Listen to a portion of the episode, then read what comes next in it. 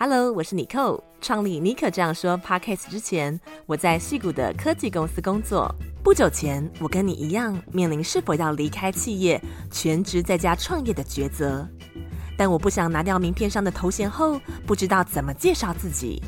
于是我决定把题目改成复选题，运用不离职创业开拓我的副业。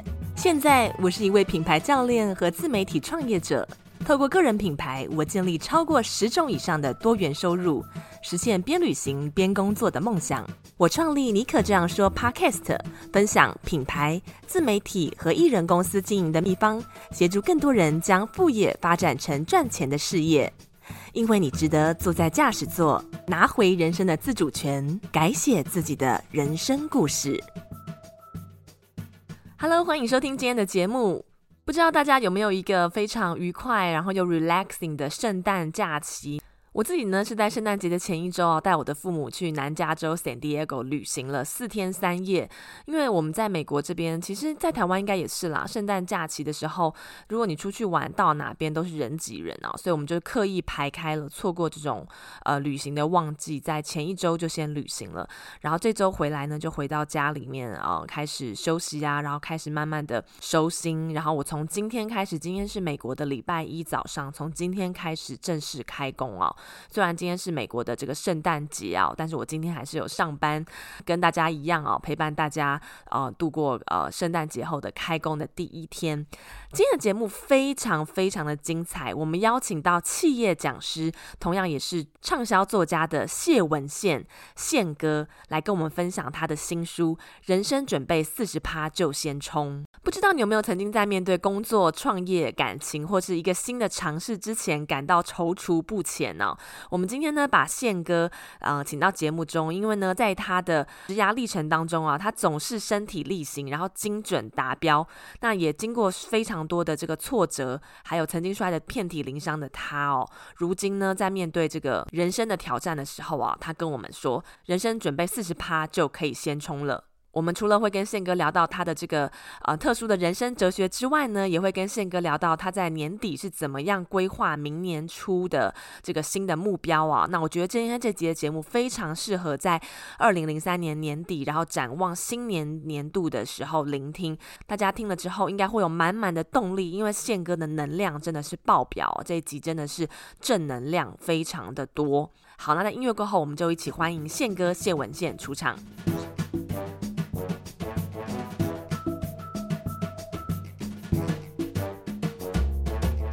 嗨，尼可好，各位台湾以及海外的朋友们，大家好，我是谢文宪宪哥。很好奇哦，在节目一开始，宪哥为什么会选择在就是你五十五岁的当下哦，重新出版你的畅销经典著作《人生四十趴就先冲》？呃，我过去写过十本书，这本书算是我后期的代表作，是二零一七年五月份的作品。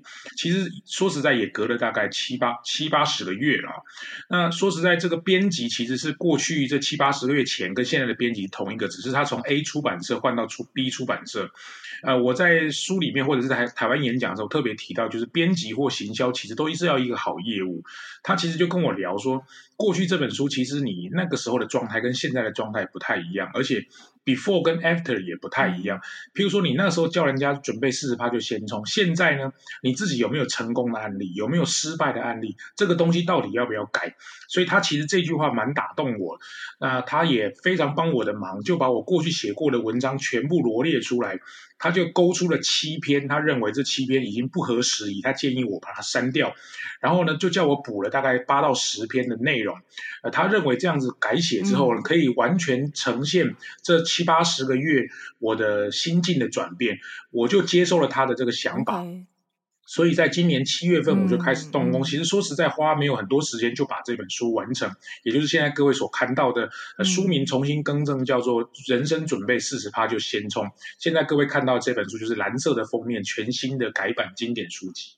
这本书的标题啊，就非常的吸引人啊，因为我们一般啊常常会听到的是说，机会是留给准备好的人。那到底这个准备好是要准备到什么程度呢？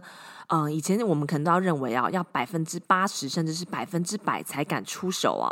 你就颠覆了这个观念啊，连五十趴都不用到哦，四十趴就可以了。然后你这本书探讨了很多关于决策、行动跟你成就的观点，都非常具有启发性哦。可不可以帮我们抓出来，为什么是四十趴就先冲啊？为什么不是五十趴或六十趴呢？好，这个问题其实很多人问过，我觉得这个问题很好的原因是因为啊。呃，当然，其实分成三点啊。第一个就是我的个性跟背景，我自己因为长时间做业务的关系，所以从事业务工作的人不太可能完万事俱备啊，很难呢、啊。嗯。第二个就是我自己过去的成功经验跟失败经验，其实都跟这个四十趴有关。第三个，我就来跟大家讲为什么是四十趴。因为如果你有一件事情准备好百分之百，所以我随便举例，假设我今天换成我在美国，我要做一个 podcast 节目，我不可能有百分之百的准备，因为所有的东西它其实都有很多边做边改的可能。那老实说，如果你要写书或者做人生决策，八十趴也不是一个很好的原因，是因为。八十趴就是一个很讨喜的数字吧，因为你准备好百分之八十，那剩下百分之二十其实也没有什么太多冲刺的可能。那最多人问我就是大概百分之六十，百分之六十在我们考试就说它是一个及格的分数。如果是一个及格的分数，其实我认为跟我过去的观念也不太吻合。嗯，那更不要说是五十趴，五十趴就是一半一半，这根本不太可能写书啊，因为它没有任何的利基点可言。那一般人很很很多人问我就是百分之二十。当然，我过去也有一些百分之二十的失败经验，譬如说像书里面提到了电视、电影，还有我这最近在今年的年初，我也投了一个呃牙医的人力银行的公司，其实最后证明这些都不到百分之二十，最后都有呃相对可惜的地方，所以百分之四十是认我、嗯、我认为值得冲刺，也值得去试，但是有风险，呃成就感也会比较高的一个数字，所以当时七八年前我就定义了这个数字，一路往下写。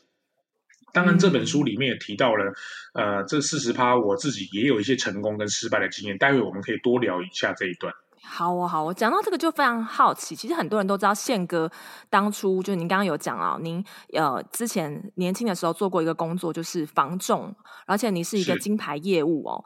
呃，那很好奇，当初那个时候您从业务员转金牌防重转战这个离开朝九晚五的上班族生涯，然后成为现在的一名企业讲师和畅销作家，那个时候也是掌握了这个四十趴 percent 的这个信心指数，还有把握就先冲了嘛？那时候是怎么样的一状况，呃，我自己的职业生涯前学校毕业前三年，我是做 HR 跟采购啊，这个比较像是幕僚型的工作。呃，我自己觉得最大的挑战应该是从幕僚型的工作转换变成房仲。这个可能准备四十趴都不到，嗯，我可能现在叫我评估二三十年前的决定，我大概觉得就是二三十趴。可是我运气非常好，就是我遇到了一个很好的店长，很好的呃房屋的品牌。呃，我这个店长现在也在纽约呃工作，所以我有一次去纽约的时候，我甚至去拜访他。但是我自己觉得从房仲转金融，金融转高科技，因为我做过三个业务的主管，这三个的转换其实就。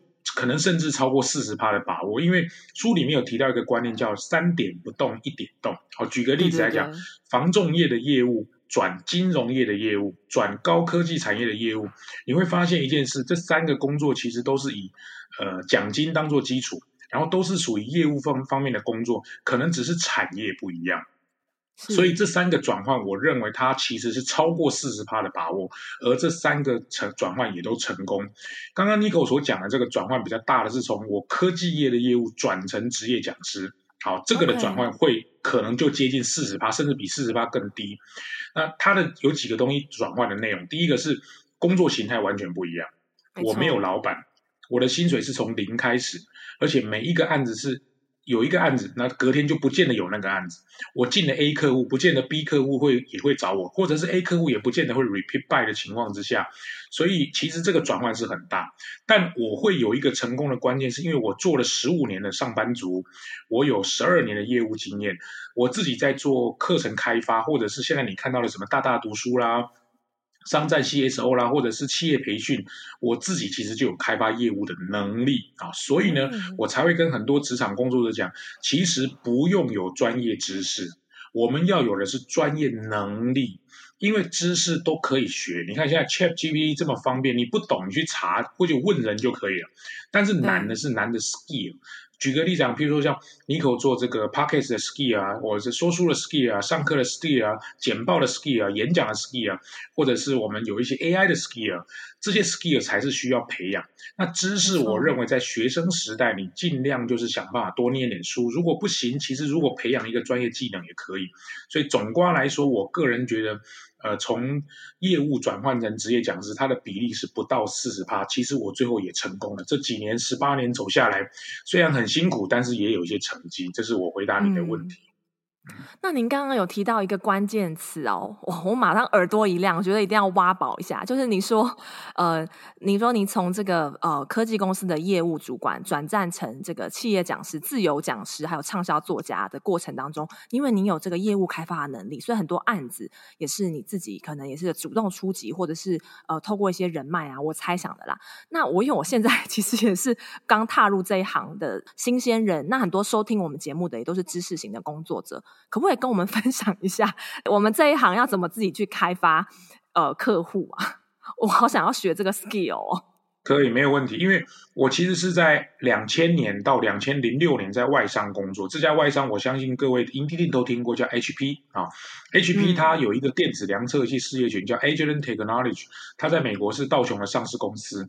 那我进去在二零零四年的时候拿下了这个公司的最高荣誉，叫 President Club 总裁奖。那总裁奖就有点像是我们这个公司的 ceiling 啊，就是我拿到业务领域的最高成就。那我接下来要去挑战一个，就是我老板的位置。我老板是一个 Asia 的 VP 的位置。那这个位置我最后就是铩羽而归，没有达成。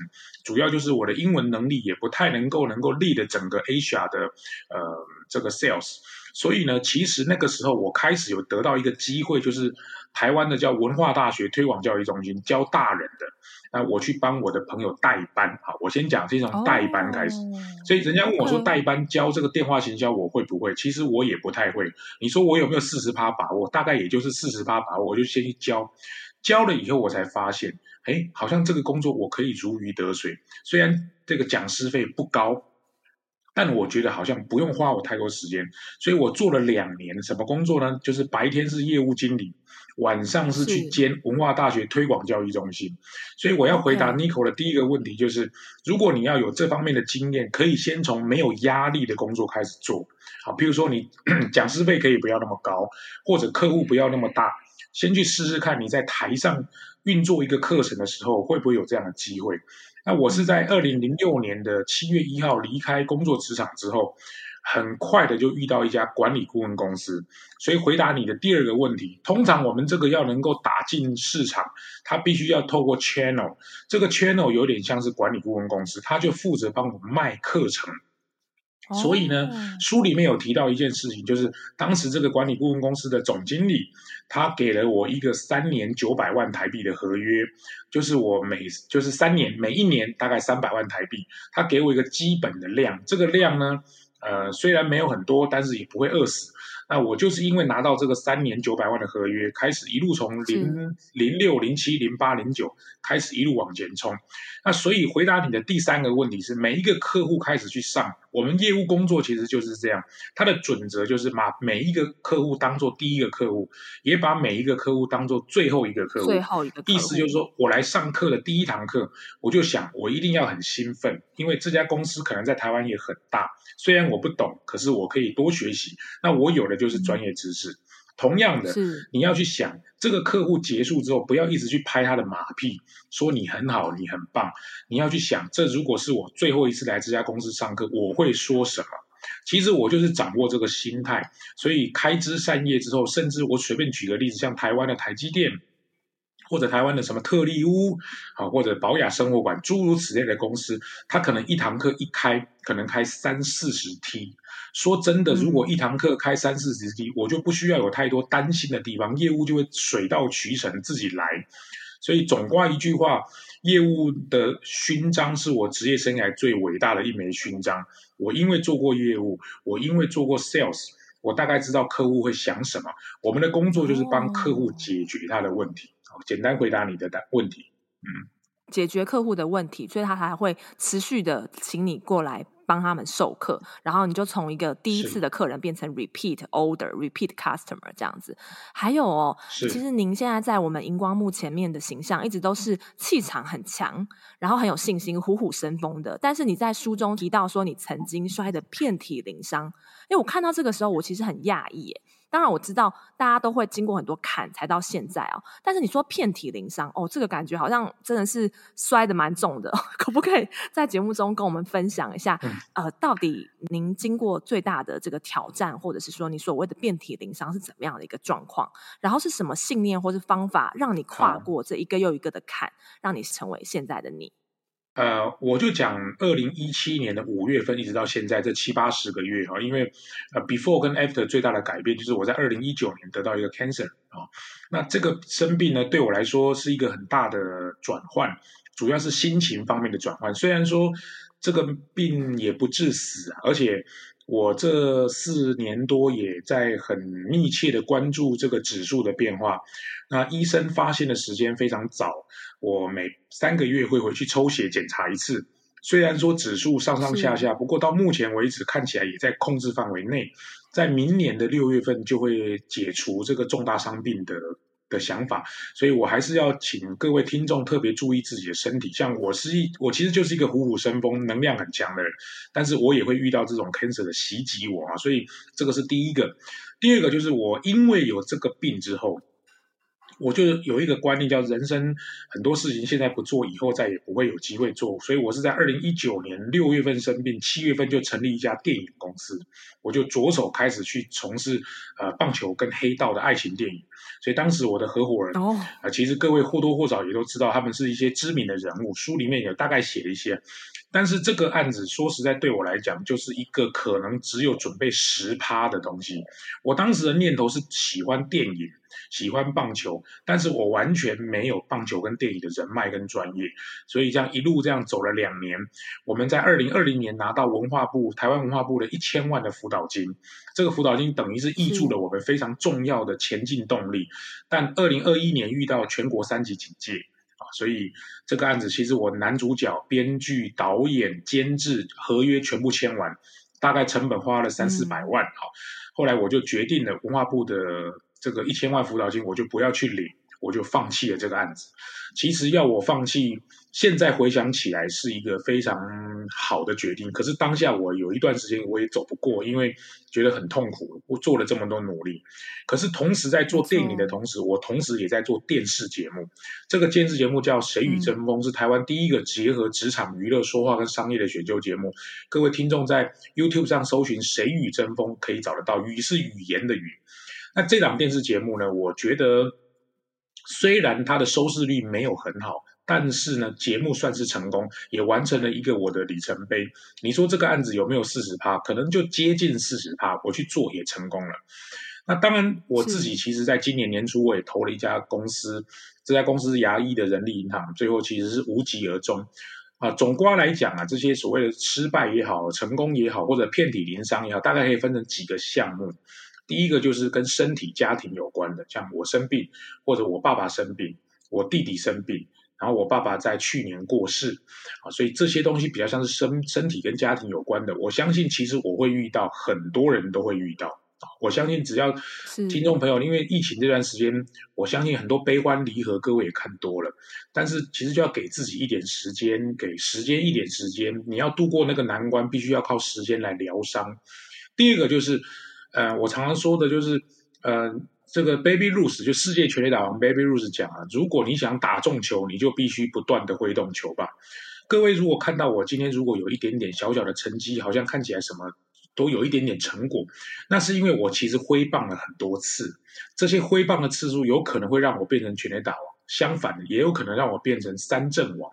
因为全垒打王旁边最多的就是三振次数，所以其实我也有很多的失败造成今天的我。虽然不至说遍体鳞伤，但我也想告诉大家的是，你挥棒次数越多，失败的次数也会越多。但是我希望能够掌握这些成功的诀窍，继续往下走。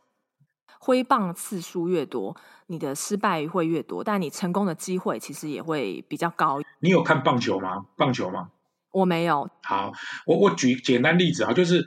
呃，站在打击区，投手的球投过来，如果你动都不动，只有三种可能。第一个就是被三振，第二个就是被保送，第三个就是被球打到。嗯啊，因为不不喜欢挥棒的人，其实就是你就只有这三种可能，你不可能全垒打完嘛，你要打出全垒打，一定要挥棒嘛，所以这个也是我的职业生涯的规则，就是我只要看差不多有四十 percent 的机会，而且这个事情是我想做的，我就会去试试看。举个例子来讲，我看到假设我看到 Nico 做 Podcast，我也想要做 Podcast，可是我有没有把握呢？没有把握，我就会先去试。因为试最好的结果是你边试边改，边错边改，一直往前走。嗯、所以呢，这本书有一个很重要的逻辑，就是车子不要停在车库里，要把车子开出来；船不要停在港口里，要把船开出来。因为车子跟船的目的都不是停在车库跟港口，他们的目的是要航向海上，或者是开在路上。那你会说，我车子开出去，我不知道路在哪里啊？没关系，其实车子往前开，路开着开着就会出现。这几年我的职业生涯或者创业，大部分都是属于这样的逻辑。你说像大大读书也是一样，你一开始你说我会说书吗？我其实我也不会啊。大概我有一些能力，我就开始往前走，走到现在七年了，我都没有放弃。我非常喜欢这个挥棒次数哲学啊！哦，我觉得这是我听过，呃，就是以这样子的呃棒球来比喻人生中的尝试，还有失败跟成就，我觉得最棒的一个比喻。好，那很好奇宪哥有没有现在回顾哦？就是就是你你一路上真的是经过很多啊大风大浪，还有你说刚刚说是身体啊、家庭啊或者事业上面的这个颠簸跟挑战。那我们先 focus 在职场部分好了。那有没有什么话你会想要对当年初入职场的那个你？哦，二三十二三十年前那个你说，可能可能是一些建议。嗯，呃，如果是这样的话，我会说，If not me, who? If not now, when? 有时候就是这样，那个当下哦，因为我其实是在念书的时候受到老师很多的肯定了，因为嗯，我自己什么都不会，我就会敢上台讲话。那老师通常在问问题的时候，尤其是台湾人，很多人会说有没有问题，没有人敢举手，或者你想要做什么事情，其实大家也都不不敢往前进。所以我想告诉年轻的时候我自己，其实我就是掌握这两句话：If not me, who？就是如果不是你，那会是谁？你看一个班级四十个人，没有人举手，请问那个时候人是会是谁？没有人敢往前去 take 这个 risk，请问那个会是谁？所以我其实告诉我自己的勇敢的程度，或者是我的勇气。造就了我，虽然可能遍体鳞伤，但是也攀登到另外一个高峰。没有一个人会留恋路上的花朵。我们都知道我们的终点会在什么地方。如果你停下来看这个花朵，感觉好像很不错，你就会停在那个花上面。可是我不是这样，我是只要看到一个成就，我就会见好就收，马上挑战人生下一个可能。所以我们在录音的当下，我跟 Nico 讲说，这本书其实人生准备四十八就先冲，在台湾第二次卖还可以卖这么好，可是我就绝对不会去，就觉得这个成绩好像很不错。我其实现现在我们在录音的当下，我在准备我人生的第十一本书，啊，叫《极限赛局》，所以我。常常跟很多职业生涯的人讲，就是你觉得自己很好的时候，你可能就开始要走下坡了。所以呢，人在低谷的时候要看见自己，在高峰的时候要看见别人。说真的，我们能够有今天，其实都是很多旁边的人给我们机会，旁边的人给我们一两句话，旁边的人给我们一两句指引，或者是贵人帮助你在当下，他觉得好像没什么，可是对我们是心里面心存感激。所以，如果我们能够常常的怀抱着感恩，我们可能就可以攀登到永远我们无法想象的高峰。这是我到了现在五十几岁，嗯、回过头去看二十几岁茫茫懵懵懂懂、莽莽撞撞的自己，想要跟自己说的话。今天我觉得大家应该是边听节目，然后边画很多金句啊。看了之后，我会请我的助理把它这一集整理成成为一个金句锦集啊，非常的含金量非常高，而且正能量非常的棒，而且是很实际的正能量，不是那种哦，我人生就是正面正面积极积极，是很呃实际的，经过评估的一个正能量。呃，那刚刚宪哥有提到，就是您的呃下一本新书，其实在我们节目播播出的时候，这本书已经上市了，它就是《极限》赛局，可不可以赶快让我们来呃，就是从作者畅销书作家的口中来帮我们介绍一下这本书，为什么值得看？嗯，这本书值得看有三个主要的原因。第一个是我换了全新的出版社，哈，这个出版社其实追了我八九年了，因为我一直都没有觉得我要更换出版社的念头，所以他这八九年都没有放弃我。我觉得我在书里面特别写了一篇跟这个出版社有关的内容，所以我也利用这一句这个开头来跟大家勉励。其实我们一时没有成功，二十没有成功，他跟了我八九年，总是会成功。所以我这个是第一个更换出版社的一个内容。第二个就是我觉得这算是我五十五岁的前传，发行的日期会在二零二三年的十二月二十三号，是我五十五岁生日当天，在台北呢有二十。包含我之内有二十三个我的好朋友同时会登台啊，那每一个人发表十二分钟的演讲，所以你注意看，十二分钟二十三个朋友就是一二二三，所以我那一天就等于是自己办了一场这个新书发表会。然后 Nico 可能认识的话，我大概跟大家介绍一下几个台湾的重量级作者，当天通通都会出席，包含像张晋仁、巨尔、这个艾瑞克、叶秉辰、王永福、刘幼彤。这个杨思棒、大师兄、小冬瓜、呃刘伯钧、曾文成，甚至球中华职棒的球星呃周思齐啊，他们通通都会出席，这些都是我的好朋友。那他们来站台，每一个人发表十二分钟的演讲，主要就是分享他们人生的极限挑战。这里的极限不是说。呃，什么挑战？什么攀登玉山呐、啊，或者横渡日月潭，或者骑脚踏车环岛，不是这种极限。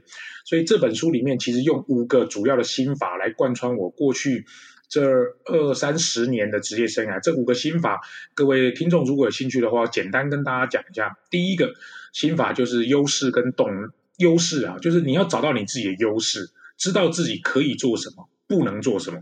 这个就算是我的专长，优势乘上动力，动力有点像是你的 motivation。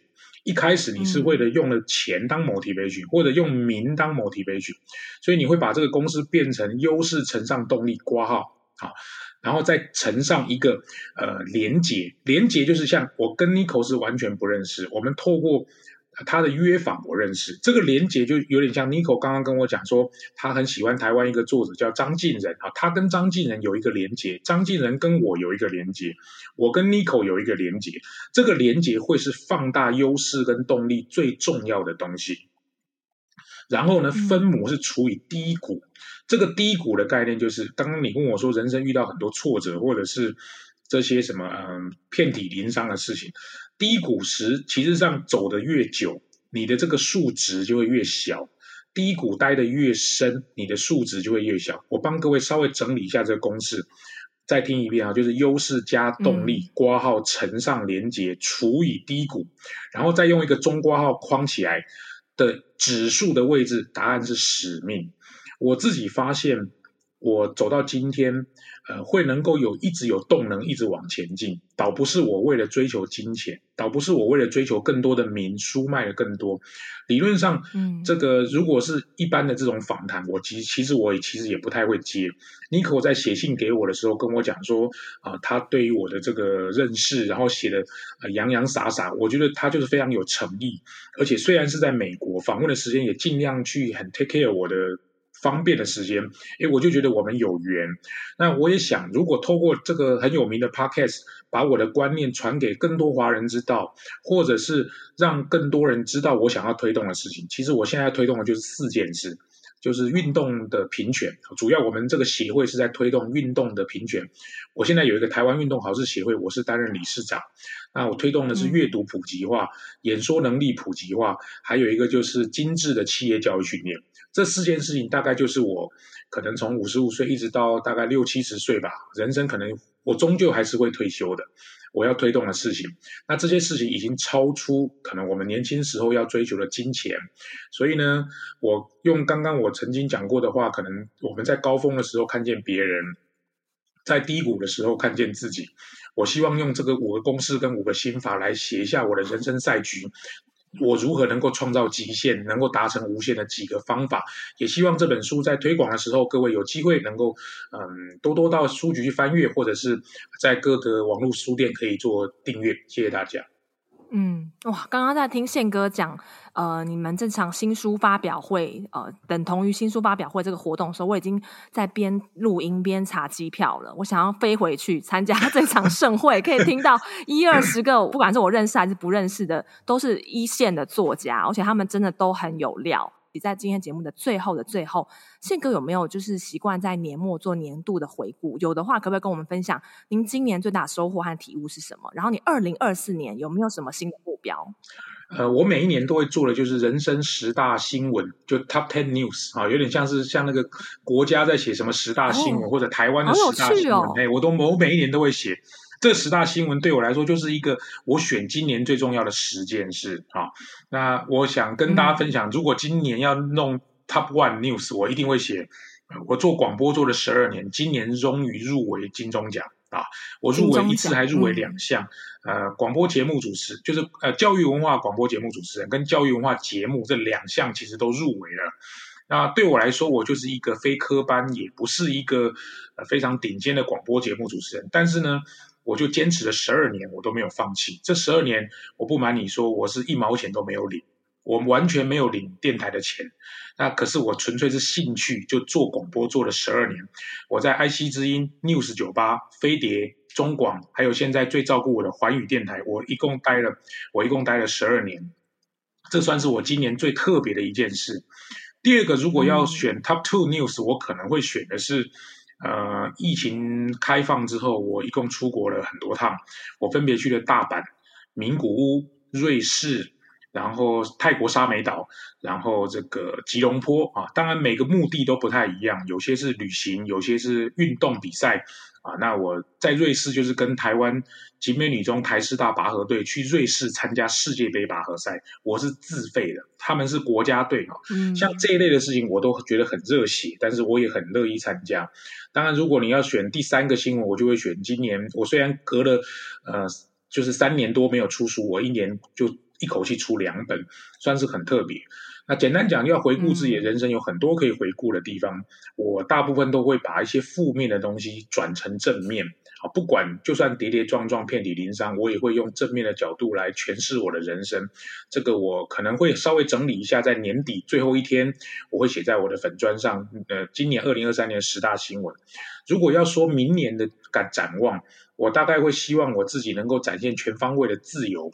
这个自由是我不再因为某堂课、某个广播或者某本书，它的成绩好或者不好，就让我去想办法要往前冲，或者是要停下来。我不会这样做，因为只要是我想做的事，它不管成绩怎么样。好，比如说，这想这是我想出的书，不管它成绩怎么样；这是我想做的 podcast，不管它成绩怎么样，我都会一路往前走。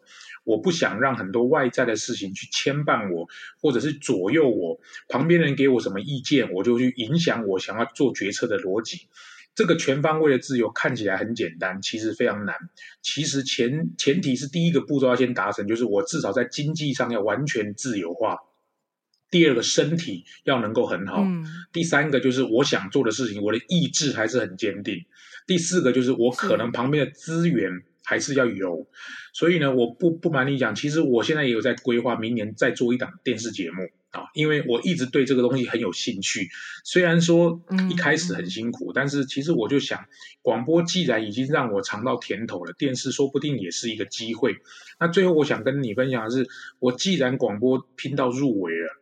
因为入围很难哦，一个项目只有五个入围，那我还入围两项，很难。所以既然被我拼到入围，说不定我就想办法再努力一下，看能不能真的拼到我人生一座金钟奖。呃，我父母亲都已经离开了，尤其我爸爸在去年走了。我现在有一点感觉是，我为了做很多事情，我都想，如果今天我父母亲还在世，他会不会以我这个儿子为荣？如果会，我就会往前走。我希望所有的事情是彰显我们人生的标签，这个标签就是我的名字。我可能不会在乎很多什么两岸知名企管讲师、畅销书作者、什么商周专栏作家这些所谓外在的名号，这些名号终究有一天会离开我。我希望如果有一天人家讲到谢文宪，人家不会不知道我，而且都对我竖起大拇指，这就是我人生最高的成就。想跟大家分享这一段话。我觉得这也可以当做很多人规划二零二四年给自己一个新的期许的一个呃参考，就是不要以外界的标准作为你自己的标准，要以你自己心中的那把火作为指引你下一步还有往前走的标准。而且今天又学到了宪哥的这个挥棒，人生挥棒次数越多，这个哲学，还有人生的风与谷。人生其实就是由不断的风，山峰的峰和谷底的谷组成。你在顺境的时候所犯的错误，会造成你明天的逆境；而你在今天的逆境所做的这些努力呀，会开创你明天的顺境。今天非常谢谢宪哥来我们节目中，真的收获满满。谢谢 Nico，谢谢大家。非常想要知道你听完今天的节目有什么心得，或者是有没有产生什么新的灵感呢？非常欢迎你可以写信到我的 IG，我的 IG 账号是 xjbonojour，我都会在第一时间阅读你的信息，并且马上回复你哦。也不要忘了到 Apple Podcast 帮我留下五颗星，还有你的留言。你的这个小小动作是我做节目最大最大的动力。那么就在这边先祝大家新年快乐，我们就明年见喽。